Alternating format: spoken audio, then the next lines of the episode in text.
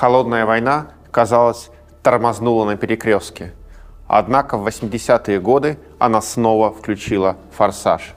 Мы находимся с вами в музее Холодной войны в бункере 42 на Таганке. Будем говорить о том, как Холодная война обрела второе дыхание.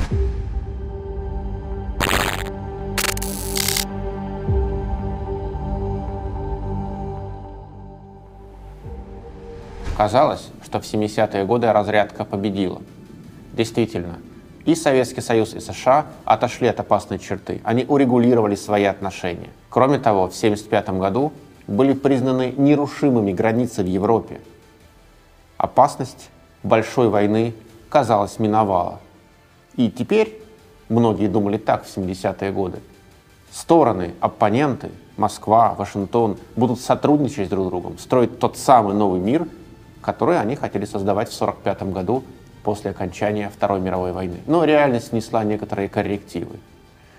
Нарастали кризисные тенденции в советской экономике, рост замедлился, и как его ускорить было непонятно. США столкнулись с поствьетнамским синдромом.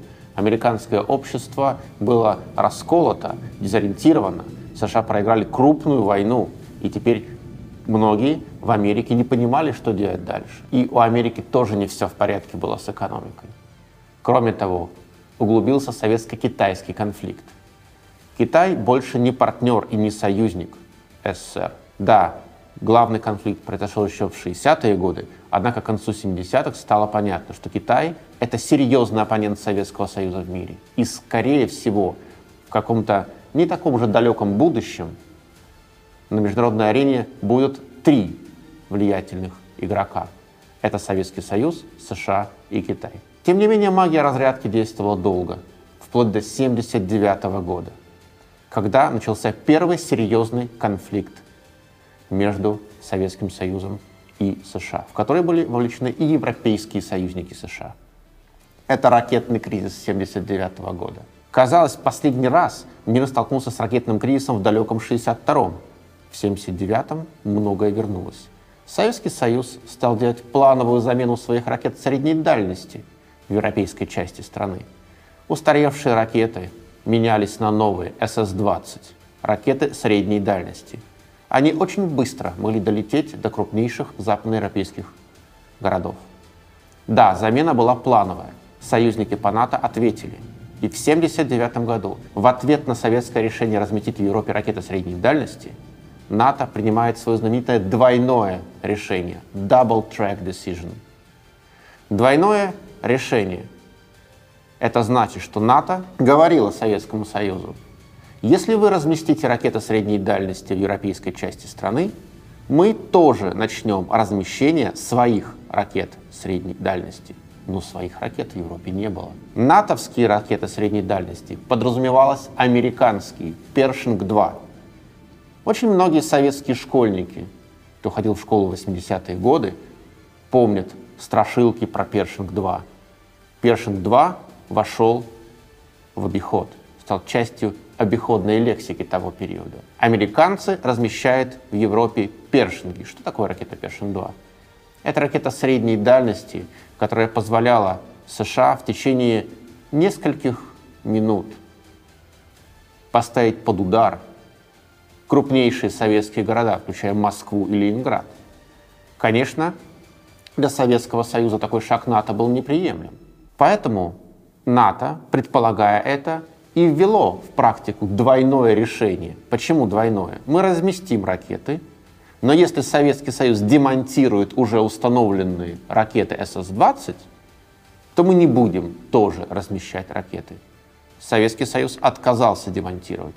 И с 1983 года на территории стран-членов НАТО начинается размещение американских ракет средней дальности Першин-2. В ответ Советский Союз разместил свои ракеты средней дальности не только на территории Советского Союза, в европейской части.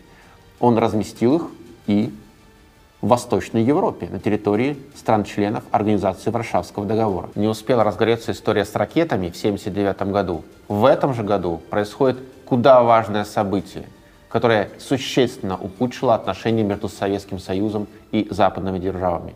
СССР ввел войска в Афганистан – В 1973 году в Афганистане произошла революция. Был свергнут правитель Захиршак, и к власти пришел Мохаммед Дауд.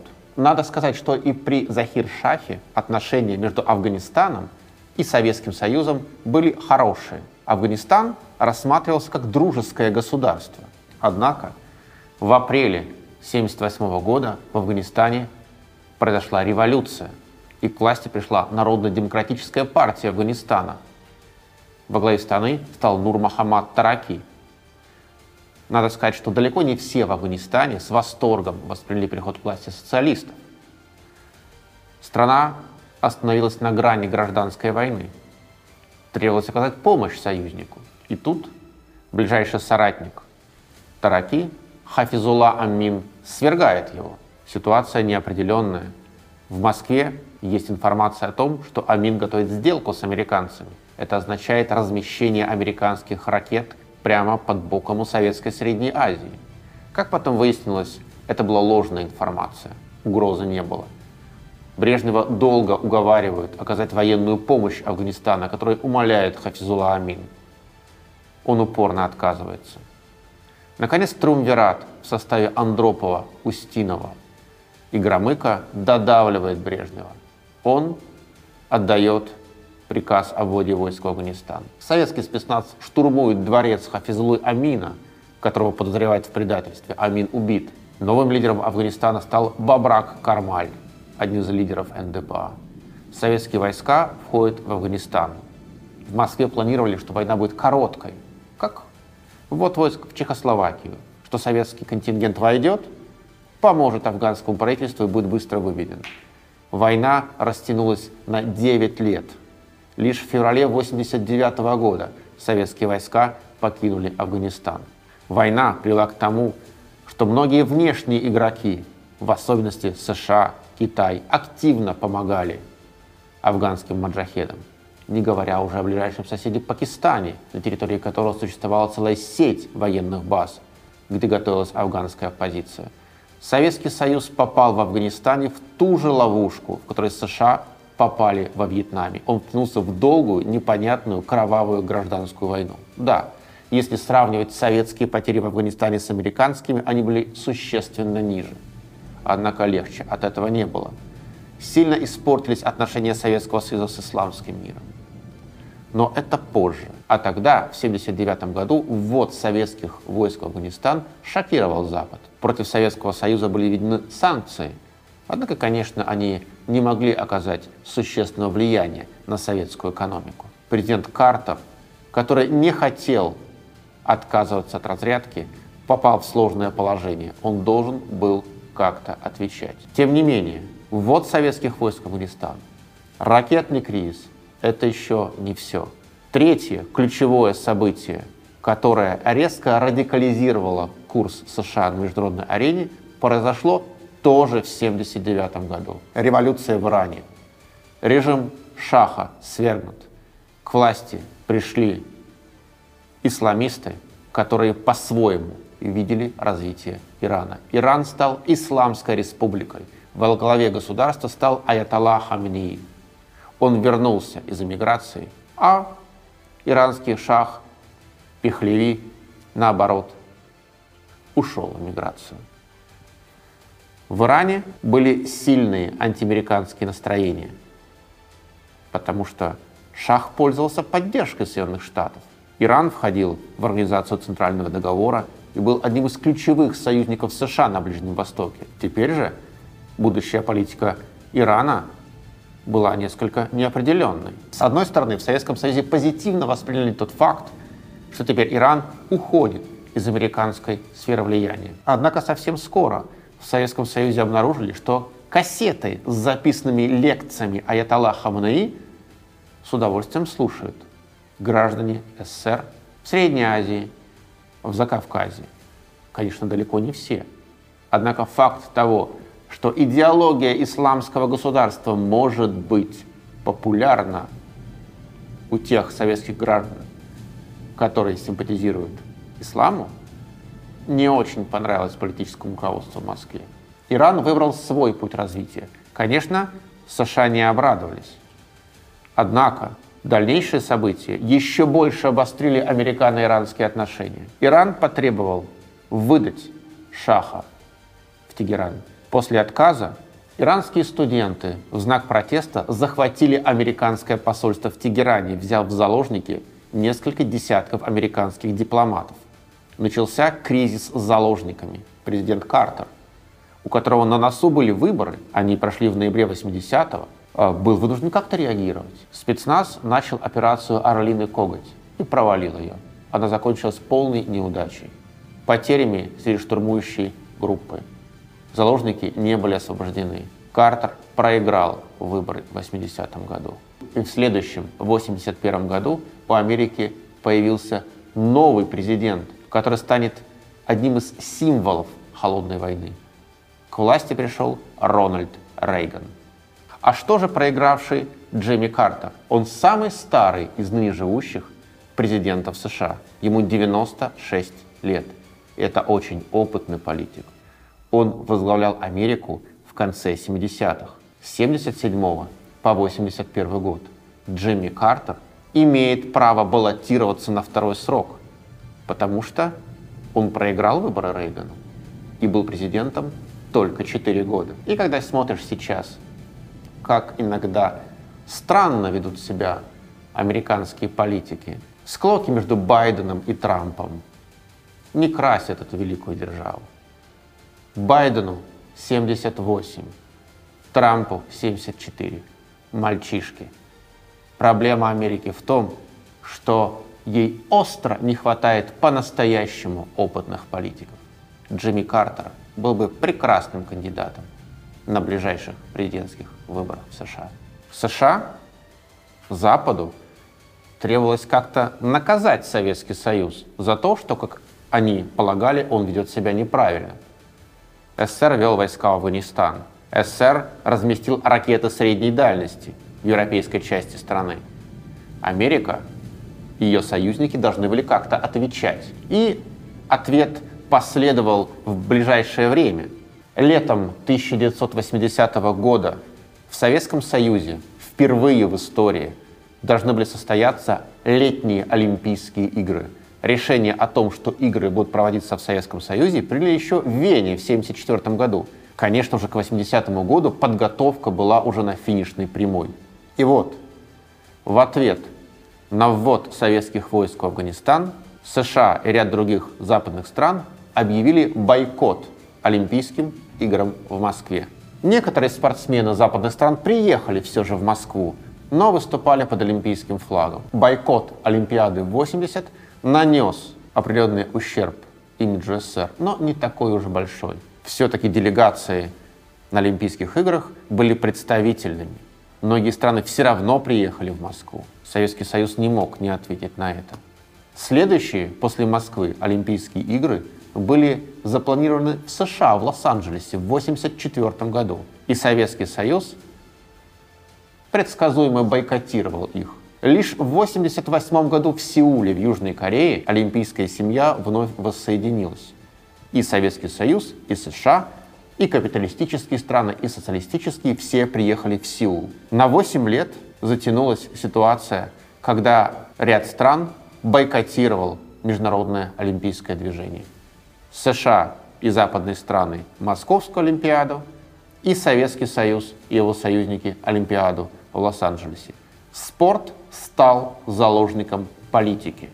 Такое было и раньше. Случались даже трагедии. На Олимпиаде в Мюнхене в 1972 году была захвачена в заложники израильская делегация. После неудачной попытки штурма погибли многие заложники. Однако это другая история. Бойкот Московской Олимпиады и бойкот Олимпиады в Лос-Анджелесе очень ярко показал, что спорт, конечно, это политика. Был политикой, есть политика и, видимо, будет политика. В 80-е, когда снова разгорается холодная война, любые встречи советских, американских, канадских команд — это битва. Чья экономическая модель лучше? Чья политическая система лучше? Кто сильнее в военном плане? Это все концентрированно решалось на хоккейных площадках. Рональд Рейган. Человек-символ холодной войны. Бывший актер. Блистательный политик. занимавший пост губернатора Калифорнии, в 80-м году он уверенно выигрывает президентские выборы. Президент Картер, сраженный неудачами в Иране, ничего не поделавший с вводом советских войск в Афганистан, уходит. Америке нужен сильный лидер. Запрос на сильного лидера – это ведь характерно не только для Америки. Но тогда Америке, страдавшей вьетнамским синдромом, Америки, в котором многие утверждали, что США проигрывает холодную войну, с треском проигрывает, что Советский Союз наступает по всем фронтам, его влияние растет в Европе, в Азии, в Африке. Надо что-то было делать с этим. И поэтому в американском общественном мнении появился запрос на сильную руку, сильного лидера. Таким лидером стал Рональд Рейган. Его первые шаги после прихода к власти были достаточно радикальными. «Коммунизм вне закона», — говорил Рейган. «Мы не должны договариваться с Советами, мы должны выиграть холодную войну». Рейган неоднократно говорил, что в его понимании главная задача Америки — это победить. Мы должны победить, они должны проиграть идеальный президент для холодной войны. И первые действия Рейгана показали серьезность его намерений. Рейган вводит санкции против Советского Союза за Афганистан. Рейган стал оказывать поддержку афганским маджахедам. Именно с подачи Рейгана в Афганистан были доставлены «Стингеры», переносные зенитно-ракетные комплексы, серьезно усложнившие работу советской авиации в Афганистане. Рейгану нужен был реванш за поражение во Вьетнаме, за неудачную операцию по освобождению заложников в Иране. Реванш произошел в 1983 году. Кубинцы стали строить аэродром в островном государстве Гренада в бассейне Карибского моря. Сложно сказать, хотели поставить там военную базу кубинцы или не хотели. Но тот факт, что влияние коммунистов начинает выходить за пределы одной Кубы был для Рейгана неприемлем. Кроме того, маленькая Гренада – удобный случай одержать быструю победу, выиграть маленькую войну. Американские войска вторгаются в Гренаду, оккупируют ее. Фактически реванш. Рейган говорит, вьетнамский синдром изжит. Мы будем применять военную силу на международной арене там, где посчитаем нужным. Однако не все было так гладко. Советский Союз и не думал уступать. Советская риторика тоже ужесточилась. СССР сделал ставку на противостояние в США, он поднял вызов, брошенный Рейгану. Самой крупной инициативой Рейгана времен Холодной войны, вернее, самой известной, получившей отражение и в прессе, и в литературе. И тоже ставший одним из символов холодной войны. Это стратегическая оборонная инициатива СОИ, более известная как «Звездные войны». Рейган хотел разместить в околоземном пространстве перехватчики, которые могли бы сбивать советские баллистические ракеты. Выиграть ядерную войну при Рейгане вопрос был поставлен именно так. При помощи новейших технологий США могут одержать победу над Советским Союзом в ядерной войне. Раньше это не особо обсуждалось. С тех пор, как между СССР и США был достигнут ядерный паритет, был подписан в 70-е годы договор о противоракетной обороне, вернее, вернее о том, что противоракетной обороны не будет, за исключением небольших участков ни у СССР, ни у США, все было понятно. Ядерная война была бы безумием она бы моментально заканчивалась взаимным уничтожением обеих сторон. Рейган думал по-другому. Или делал вид, что думал. Мы можем победить в ядерной войне, говорил он. Звездные войны не на шутку встревожили Советский Союз. Он а, стал разрабатывать новые системы вооружений, которые могли вывести американскую систему из строя. Звездные войны как раз в это же время, чуть-чуть незадолго до прихода Рейгана в конце 70-х выходит первая серия знаменитых «Звездных войн» Джорджа Лукаса. термин взят явно оттуда. И потом, такие слова, как «империя зла» для Рейгана советское руководство было чем-то вроде Дарта Вейдера. И он неоднократно давал это почувствовать. Итак, «Звездные войны». Потом, уже позже, в 90-е, будет много публикаций о том, что на самом деле технически нельзя было в 80-е годы построить систему перехвата советских ракет, что США обманули Советский Союз, втянули его в гонку вооружений. Кстати, еще один термин из той эпохи. Гонка вооружений. Это прямо один из краеугольных камней 80-х. Одна сторона развивает новые системы, другая догоняет. Гонка вооружений в 80-е годы шла полным ходом. И США, и СССР наращивали свои военные потенциалы, готовясь к столкновению. В начале 80-х при Рейгане происходит целый ряд событий на международной арене, которые еще больше ухудшили ситуацию с международной безопасностью. Во-первых, в 1981 году в Польше, которая была союзником СССР, вводится военное положение. Для того, чтобы укрепить позиции коммунистов, Войцах Ярузельский, польский лидер, согласовав свои действия с Советским Союзом, был вынужден пойти на такой шаг. Конечно же, на Западе это вызвало шквал протестов. В Южной Атлантике, совсем в другом регионе мира, в 1982 году разворачивается настоящая морская война. Аргентинский президент Леопольдо Гальтильери захватывает принадлежащие Великобритании Фолклендские или по аргентинской версии Мальвинские острова. Аргентина заявляет, что это ее земля, которая незаконно удерживается англичанами. Пришедшая недавно к власти премьер-министр Великобритании Маргарет Тэтчер в сложном положении уступить, потерять лицо. И она решила дать Аргентине бой. Британская эскадра плывет на Фолкленды и в ходе короткой военной кампании, но понеся при этом существенные потери, наносит поражение аргентинцам. Фолкленды возвращены. США занимает формально позицию нейтралитета, как и Советский Союз, но вместе с тем поддерживают Великобританию и даже предоставляют в распоряжение британских вооруженных сил свою военно-морскую базу на острове Вознесения. Ситуация в мире взрывоопасная. Помимо Афганистана, Аргентины, Гренады происходят драматические события на Ближнем Востоке – с 1975 года в Ливане идет гражданская война, которая закончилась только в 90-м году. В начале 80-х в Ливан введены миротворческие войска.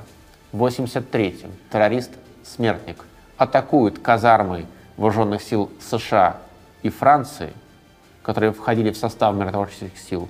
Гибнет несколько сот американских военнослужащих. После Второй мировой войны самая массовая гибель американских военных. Ближний Восток, 80-е годы, очень серьезный узел противоречий между Востоком и Западом. В 82 году происходит столкновение в Ливане между Сирией и Израилем. Напряженная ситуация также вкладывается и в районе Персидского залива. В 80 году началась одна из самых кровавых войн периода Холодной войны – война Ирака и Ирана. Президент Саддам Хусейн выдвинул территориальные претензии к Ирану. Его интересовала богатая нефтью провинция Хузистан. А также Хусейн воспользовался международной изоляцией Ирана после революции. К иранским исламистам одинаково настороженно относились и в Вашингтоне, и в Москве. У США был с Ираном открытый конфликт после кризиса с заложниками. Советскому Союзу не нравилось, что Иран может оказать негативное влияние на жителей мусульманских регионов СССР. На первых порах боевые действия развивались для Ирака успешно. Ирану неоткуда было брать новую военную технику, запчасти к ней. Многие офицеры шахской армии не хотели служить исламистам. И на первых порах успехи были у иракцев. Был взят город Хоразм-Шехр. В осаде оказался Абадан. Однако, буквально через год-полтора Ирану удалось переломить ситуацию в военном плане. Он не только отбил захваченные иракцами территории, но и перенес войну на территорию Ирака. Иракская армия явно не справлялось с Ираном, население которого было втрое больше иракского. И тогда Ирак пошел на массированное применение химического оружия против Ирана. США и их союзники закрыли на это глаза. Более того, как обнаружилось уже позднее, Запад активно помогал Саддаму Хусейну в приобретении химического оружия. Несколько мрачных эпизодов с применением зарина и прита против иранских войск остались в холодной войне как большая трагедия. Война продлилась 8 лет и была закончена только в 1988 году. Фактически она завершилась в ничью. Ну, конечно, были очень драматические эпизоды. Например, во время Ирано-Иракской войны возникло понятие «танкерная война». Пытаясь ослабить экономику друг друга, Иран и Ирак стали атаковать танкеры, которые везли нефть из стран Персидского залива.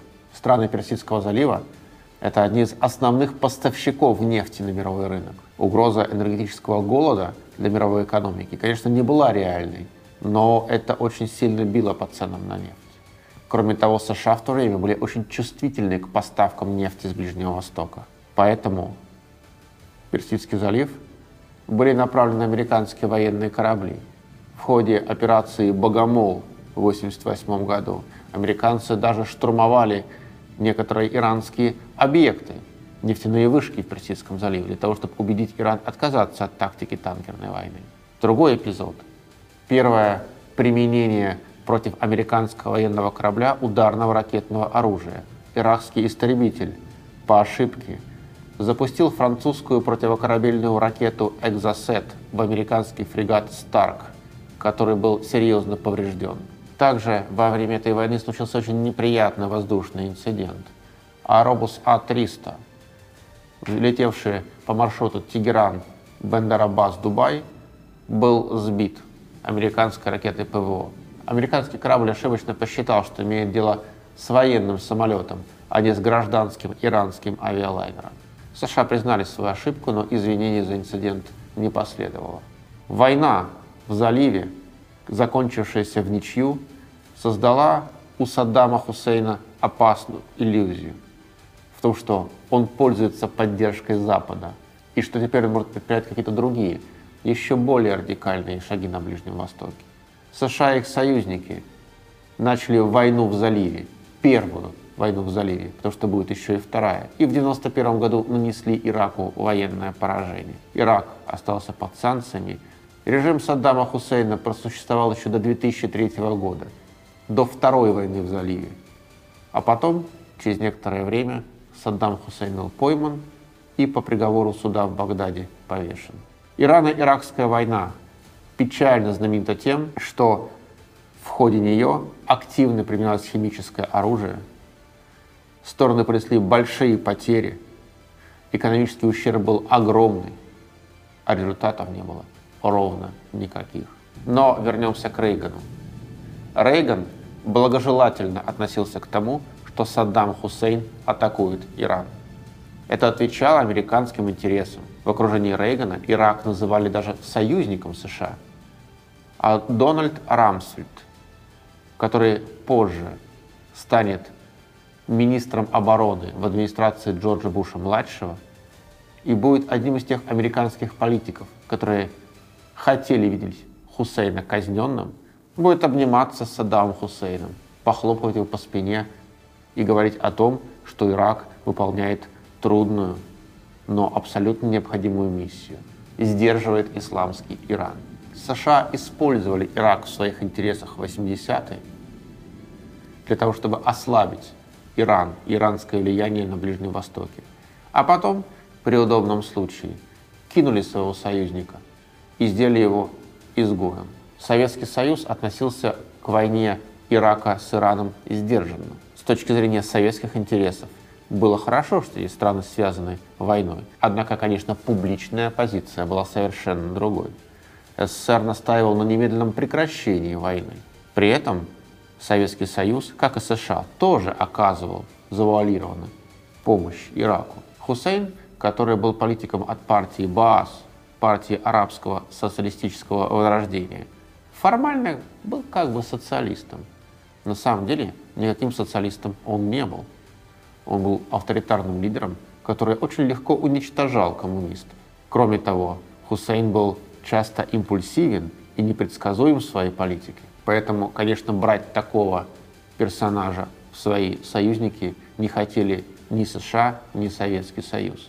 Хотя использовать его в своих интересах было очень даже можно. Хусейн, как реликт холодной войны, сыграл определенную роль в 80-е и внезапно вернулся к нам в нулевые. Именно вторжение США и их союзников в Ирак, вторая война в заливе в 2003 году, стала пиком американских внешнеполитических успехов после победы в холодной войне. Потом началось только падение. Однако вернемся с Ближнего Востока. Холодная война шла своим чередом. Взаимные пикировки достигли наивысшего накала. В сентябре 1983 года на Дальнем Востоке происходит очень неприятный инцидент. Советский истребитель ПВО сбивает гражданский Боинг, который следовал по маршруту Нью-Йорк-Сеул с дозаправкой в Анкоридже. Боинг сбился с пути и залетел в советское воздушное пространство. Он игнорировал все предупреждения и в конце концов был сбит. Немедленно США обвинили Советский Союз в бесчеловечном поведении на международной арене. Советский Союз заявил в ответ, что это была провокация. Боинг прекрасно знал, где он находился, не отвечал на вызовы. В Москве считали, что это сознательная американская провокация. Тучи стали сгущаться. В 1983 году, в дополнение к программе «Звездных войн», вдобавок к инциденту с Боингом, произошли также масштабные военные учения НАТО в Европе. Able Archer, умелый лучник, впервые за всю историю НАТО до сих пор отрабатывалась ситуация тотальной ядерной войны. И надо сказать, что политическое руководство в Москве очень с большой озабоченностью смотрело на эти учения. В Москве полагали, что на самом деле эти учения — это прикрытие внезапного ядерного нападения на СССР. Действительно, в той атмосфере иное было сложно предполагать. Даже черный юмор пришел в большую политику. Перед одним из своих радиовыступлений президент Рейган специально забыл выключить микрофон и, как бы тренируясь, сказал в эфир. Я только что объявил Россию вне закона. Бомбардировщики уже поднимаются в воздух. Это услышала вся страна. Рейган, конечно, тут же сказал, но это же была шутка и репетировал. Но советский МИД подал Вашингтон ноту протеста. Холодная война настолько пропитала сознание американских и советских политиков в первой половине 80-х, что, пожалуй, по накалу это второе издание «Холодной войны» превзошло даже первое. В воздухе витала опасность ядерной войны. Риторика с обеих сторон только подогревала эти настроения. Накал холодной войны в первой половине 80-х затронул экономическое сотрудничество между Советским Союзом и странами Западной Европы. Еще с конца 60-х советское руководство вело переговоры с рядом западных стран о сотрудничестве в области энергетики. Сделка века. Газ в обмен на трубы и оборудование. Что это означало? Западноевропейские промышленные предприятия, прежде всего западногерманские, производили трубы большого диаметра для газопровода, а Советский Союз оплачивал это газом после того, как газопровод будет построен. Это прекрасно работало в 70-е. В начале 80-х строилась очередная ветка газопровода. Уренгой, Помары, Ужгород. Планировалось продажа дополнительных объемов газа в Западную Европу. Рейган был возмущен. Союзники США по НАТО поддерживают экономику Советского Союза, покупают у Советов газ. Более того, не просто покупают, а помогают Советскому Союзу строить газопровод. Дают ему необходимое оборудование, производят трубы для этого газопровода. Конечно же, США использовали все свое политическое влияние в Западной Европе для того, чтобы разорвать этот контракт. Но нашла коса на камень. Ровно так же, как сегодня федеральный канцлер ФРГ Ангела Меркель отчаянно сопротивляется попыткам Байдена, а до этого Трампа, торпедировать газопровод «Северный поток», также точно администрация Рейгана в 80-е давила на ФРГ, Францию, Австрию, другие европейские страны, чтобы они разорвали договор с Советами, не предоставляли СССР оборудование, не производили трубы, не покупали советский газ. Однако проект был выгоден для Европы. И Западная Европа встала в оппозицию к США. Экономика сотрудничество с Советским Союзом оказалось для него важнее. Рейган негодовал. Он вводил санкции против западногерманских компаний.